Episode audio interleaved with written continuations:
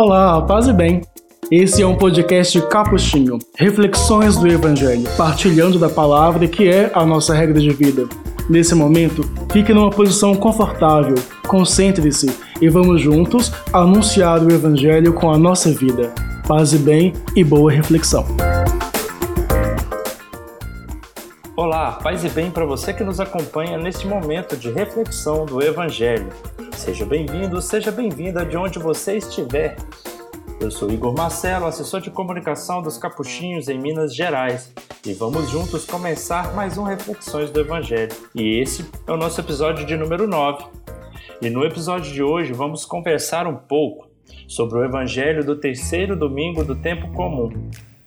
O Evangelho de Mateus, capítulo 4, versículos de 12 a 23. E nesse episódio vamos ver Jesus indo aos oprimidos, anunciando o reino de libertação e vida para todos. Jesus vai deixar Nazaré e vai a Cafarnaum, lugar onde o povo é marginalizado e sem identidade. E junto a esse povo, que é deixado de lado pelos poderosos, Jesus vai iniciar sua missão de libertação aos oprimidos. E vamos chamar o Frejão Júnior para nos ajudar na reflexão desse evangelho. Olá, Frejão Júnior, tudo bem? Olá, Igor, tudo bem? Paz e bem a você que nos escuta e mais uma vez no Reflexões do Evangelho faz conosco os caminhos dos primeiros discípulos de, Jesus. É o capítulo 4 de Mateus. Mateus, diferente de Marcos, ele tem um começo do seu evangelho, que a gente chama de evangelhos de infância, que são aqueles textos que nós lemos, por exemplo, em torno da festa do Natal, o texto que conta a história do nascimento de Jesus, da sua família, do rei Herodes, o massacre em Belém, enfim, aqueles textos todos que compõem a, a infância de Jesus. E aí depois vem o texto do batismo. Esse ano não teve a festa do, do batismo no domingo, né? Ela foi na sexta-feira. Mas então, depois disso, com o batismo, se inicia a chamada vida pública de Jesus, com ele já adulto, aí seguindo muito de perto o esquema de Marcos, que nós também encontramos em Lucas. Então, o começo do capítulo 4 é como se fosse lá o começo do Evangelho de Marcos depois do batismo. E aí lá Jesus vai para o deserto, em Mateus também, mas esse texto fica guardado mais para frente, e aí começa o chamamento dos primeiros discípulos. Antes disso, Mateus acrescenta uma.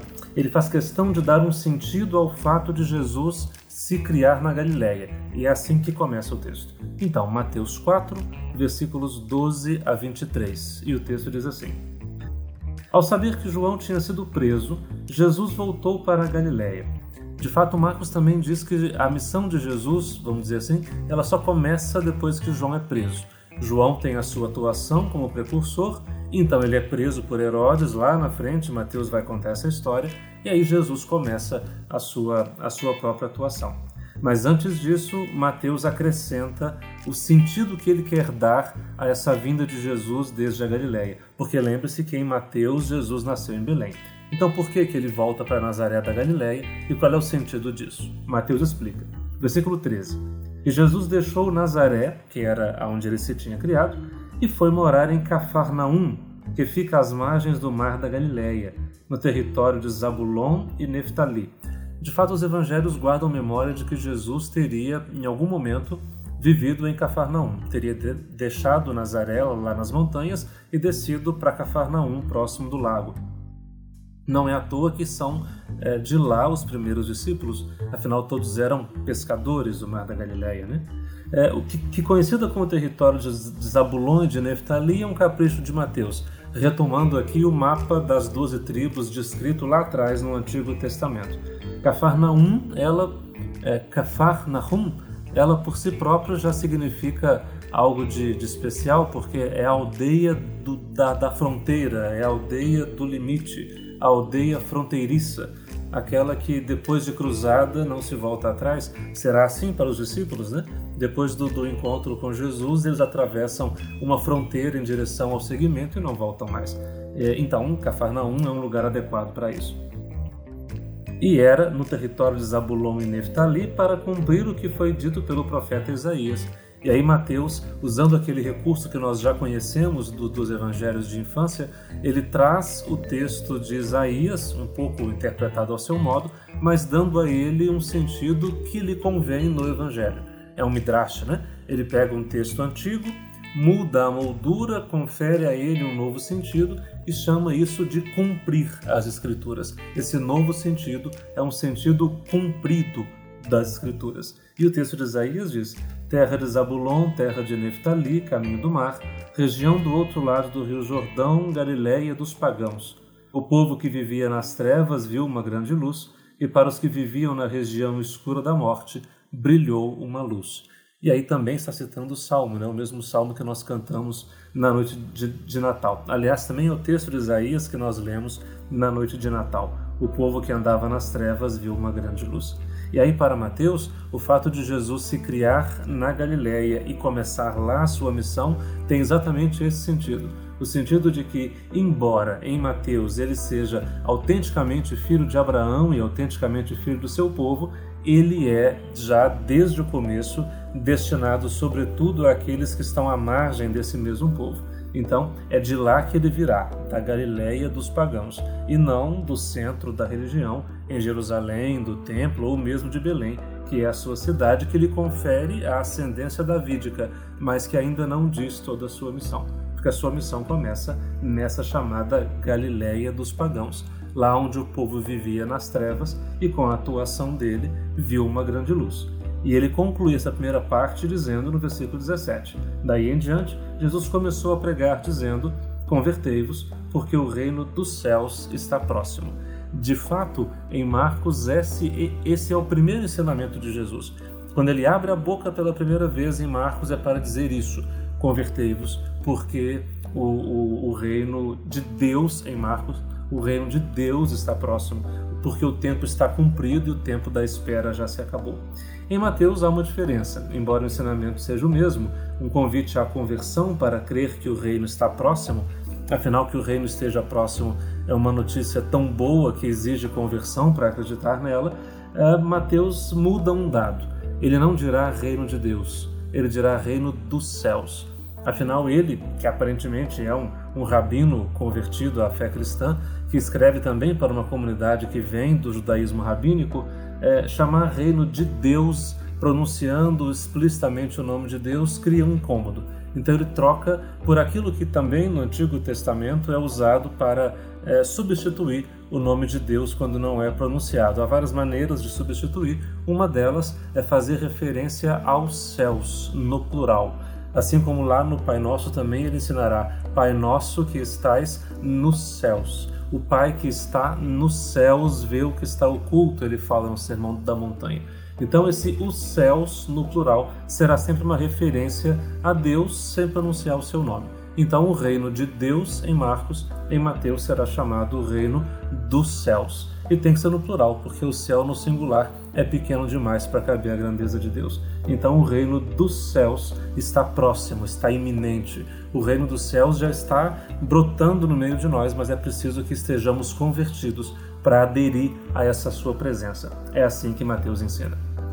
Bom, então pera aí só um pouquinho que a gente já volta com a nossa reflexão do Evangelho.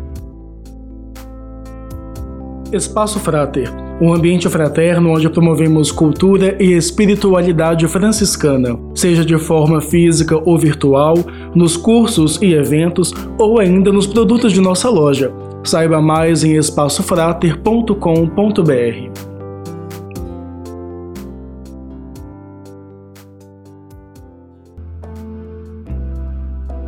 Bom, e voltando aqui com nossas reflexões do Evangelho, a gente viu aí que Jesus desceu, saiu de Nazaré em uma Galiléia.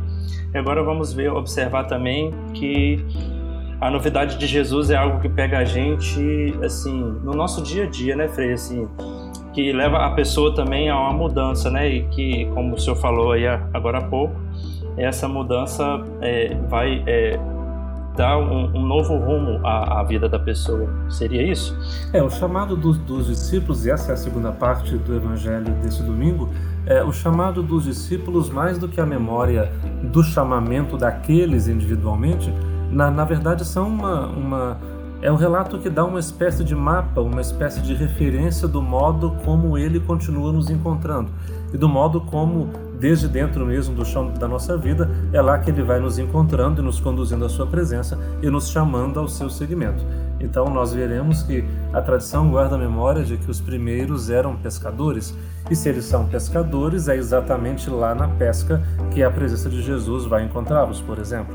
Agora, uma vez tendo se encontrado com ele, eles jamais serão pescadores do mesmo jeito, mas o seu empenho, o seu desejo, a sua força, o seu trabalho agora vão se dirigir a um outro tipo de pescaria. Quer dizer, alguma coisa continua ali, mas alguma coisa se, se transforma é, verdadeiramente. E o texto diz assim, versículo 18. Quando Jesus andava à beira do mar da Galileia, afinal ele estava em Cafarnaum, né? Quando ele andava à beira do mar da Galileia, viu dois irmãos, Simão, chamado Pedro, e seu irmão André. Observe que, embora é, Jesus vá mudar o nome de Simão para Pedro lá no meio do Evangelho, a tradição já se lembra dele com o nome de Pedro, né? A comunidade já se recorda da tradição oral que se refere a esse discípulo, Simão, irmão de André, como Pedro. Então, Mateus já entrega de cara que o nome desse Simão é aquele que depois será chamado Pedro. E seu irmão André. Estavam lançando a rede ao mar, pois eles eram pescadores. E Jesus disse a eles: Segui-me, e eu farei de vós pescadores de homens, pescadores de gente, né? pescadores de seres humanos. E eles imediatamente deixaram as redes e o seguiram. Veja que é, é, o enredo é bastante curioso, porque primeiro que coloca Jesus se dirigindo àqueles que serão chamados para serem seus discípulos. Não era muita prática. O comum era que um discípulo, ou melhor, que um candidato se colocasse à disposição de um mestre e se apresentasse a ele como candidato a, a, ao seu segmento, né? à sua escola de, de discípulos. Aqui o texto inverte os papéis, coloca Jesus à procura de discípulos e à procura de discípulos num lugar bastante inusitado, que é exatamente no mar, onde aqueles que estão trabalhando não estão exatamente dedicados a um segmento religioso, nem dedicados a um estudo da palavra, nem nada disso, mas estão vivendo a vida cotidiana daqueles que ali vivem. E é ali, na vida cotidiana desses que ali vivem, é ali que Jesus os chama. E aí, se é verdade que isso é uma espécie de mosaico das experiências de chamado e de segmento, é, de, deveríamos então tomar a sério que o chamado nos vem exatamente na, cotidi, na cotidianidade da vida. Esperar da experiência de encontro com Ele uma, uma, uma coisa por demais extraordinária, por demais é, pitoresca, não parece ser bem esse o caminho dos primeiros discípulos. E não parece ser bem esse também o, o caminho da nossa própria vida. Aliás, as grandes coisas da nossa vida é, nem sempre estão nos acontecimentos demasiado excepcionais, né? Mas as grandes coisas da vida, é, muitas vezes, aliás, quase sempre, acontecem exatamente lá na cotidianidade, porque é lá que o amor cotidiano alimenta a vida. É claro que as grandes realizações, os grandes feitos são importantes, têm o seu lugar mas quer dizer, não é, da, não é a formatura que faz um profissional, mas é a dedicação por anos a fio. Não é o sim do casamento que sustenta o casamento, mas é o sim sustentado cotidianamente, todos os dias. Aqui também é assim. A experiência da fé não é sustentada por um chamado pitoresco, é sustentada pela fidelidade daqueles que, chamados no cotidiano, cotidianamente se mantêm fiéis a esse chamado. É assim com Simão, chamado Pedro, é assim com André, o seu irmão. E essa imediatez do imediatamente o seguiram, que Mateus traz de Marcos, é, faz pensar que, uma vez diante dele, uma vez chamados por ele, esse chamado é irresistível e não dá para adiar. Já que é urgente, que é preciso que nos convertamos para acreditar nessa boa notícia, que o reino dos céus é iminente, então essa iminência do reino se mostra na imediatez de como esses irmãos aceitam o chamado. É, eu, o que eu acho estranho né, nessa passagem assim é que uh, não sei se o, o, texto não relata, né? Mas é que Jesus já chama e eles já vai. Assim, não sei se eles conheciam Jesus antes, mas é muito estranho você uma pessoa estranha chega para você e, e, você já vai seguir nele assim logo em seguida. Eu fiquei um pouco assim, eu fico um pouco assim confuso com isso. Uhum. É, é, essa, essa casuística é sempre meio, meio perigosa e meio engraçada porque ela acaba nos colocando em algumas enrascadas que é, porque antes de ser um, um, relato histórico, é um relato do sentido do chamado. Então, mas ainda que fosse, né? Ainda que fosse histórico, a coisa é bastante verossímil, porque não imagine Cafarnaum uma cidade muito grande. Imagine Cafarnaum um vilarejo, bastante pequeno, aliás. É, e se é verdade que ele coincide com as ruínas que estão lá até hoje, na beira do mar da Galileia, e aparentemente é das ruínas mais autênticas, uh, é uma cidade bastante pequena. Então não é que, que fossem completamente estranhos assim. É, quando esse encontro acontece, ainda que fosse um relato histórico, esse encontro acontece entre pessoas que se conhecem e que de algum modo já dividem a vida porque partilham o cotidiano de uma vila muito pequena. Mas não é tanto disso que se trata.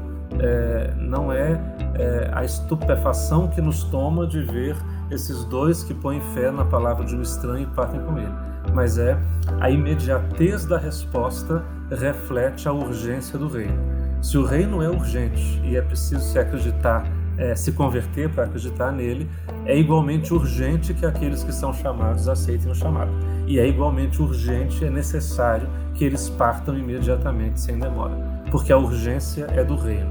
E aí faz o leitor pensar, muito pragmaticamente, que se é, é, quando ele também se vê, ele, o leitor, o ouvinte, se vê tocado por esse chamado dentro da sua cotidianidade, que ele também deveria exercitar essa mesma prontidão para responder a esse chamado com a mesma imediatez. Talvez vá por aqui o sentido. E vai se mostrar de novo, porque os dois quadros são bastante semelhantes. O segundo quadro é assim: Caminhando um pouco mais, versículo 21. Caminhando um pouco mais, Jesus viu outros dois irmãos, Tiago, filho de Zebedeu, e seu irmão João. Estavam na barca com seu pai Zebedeu consertando as redes. Jesus os chamou, e eles imediatamente deixaram a barca e o pai e o seguiram. Veja que a coisa fica mais grave agora, né? Uhum. Porque lá eles, eles deixaram as redes e seguiram. Aqui eles deixaram as redes, a barca e o pai e o seguiram. E aí o, o leitor, o ouvinte, ele também é convidado a dar um passo a mais. Quer dizer, não é só a imediatez da prontidão de seguir, mas é a imediatez da prontidão de escolher em face de outras escolhas. Né? De, dentre as várias escolhas que ali estão, eles escolhem e partem. E tendo escolhido o caminho do seguimento de Jesus, deixam para trás o caminho é, do pai e da barca e da pesca. Uhum. Então, são, são dois quadros complementares. Né? Um dá o primeiro estalo no, no leitor, a prontidão de acolher a urgência do reino. O segundo dá o segundo estalo, a prontidão de acolher a urgência do reino em face de outras urgências. E o texto conclui é, dando uma, uma, como que fechando a perícope, né? E Jesus andava por toda a Galiléia, ensinando em suas sinagogas, pregando o evangelho do reino ou a boa notícia do reino. E a gente sabe que o texto está acabando porque ele começou falando da boa notícia do reino e agora ele termina falando de novo dela. É uma inclusão, né? E curando todo tipo de doença e enfermidade do povo. Afinal, se o reino chega, tudo aquilo que não é do reino, então se a vida chega, aquilo que é morte tem que ir embora. Se a luz chega, aquilo que é das trevas tem que ir embora. Se a saúde do reino chega, saúde, salvação é a mesma palavra, né? Em, em grego e, e em latim também. Se chega a saúde do reino, a doença tem que ir embora. Então o reino se faz com essa urgência da palavra anunciada, da prontidão de quem aceita e da eficácia da palavra que é proclamada. É um começo do Evangelho da vida pública de Jesus em Mateus que, de algum modo, convida a gente também de novo ao caminho do seguimento. E tomara que esse encontro com o Evangelho de Mateus possa despertar em nós, e mesmo que às vezes possamos estar bastante cansados do caminho do seguimento, mas que possa despertar em nós aquele mesmo ânimo e aquele vigor daqueles que, tocados pelo chamado dele, já não podem resistir, mas têm que imediatamente partir.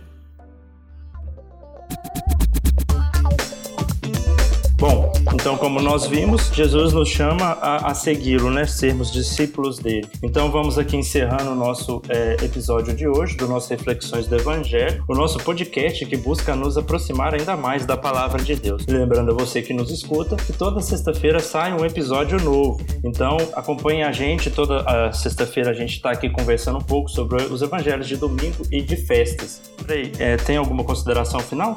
Bom, na semana que vem a gente continua seguindo a trilha do, do de Mateus, ainda nesse começo da apresentação do reino, na, da apresentação do caminho do seguimento, então, e, e, e, essa palavra espera de nós essa disposição tão, tão explícita e tão escandalosa dos primeiros discípulos. que o, o, nosso caminho no segmento possa ser rejuvenescido pelo vigor deles e, e possamos nós também nos encorajar no segmento de Jesus. Até semana que vem. Paz e bem. Bom, não deixe de comentar também nas redes sociais sobre o que você tem achado do nosso é, podcast. As redes sociais são Capuchinhos MG e segue a gente também aí no seu agregador de áudio favorito. A gente está lá no Spotify, na Apple Podcast, no Cashbox, no Deezer. É só você favoritar lá, marcar lá pro sininho, que toda vez que a gente é, soltar um episódio novo, você será notificado. Então, até a, a semana que vem. Paz e bem. Este episódio usou áudios de Kevin MacLeod. O podcast que você ouviu foi produzido pela Assessoria de Comunicação dos Franciscanos Capuchinhos em Minas Gerais, com a apresentação e o roteiro de Igor Marcelo e Frei João Júnior. Vinhetas, Frei Douglas Leandro. Parte técnica, Igor Marcelo.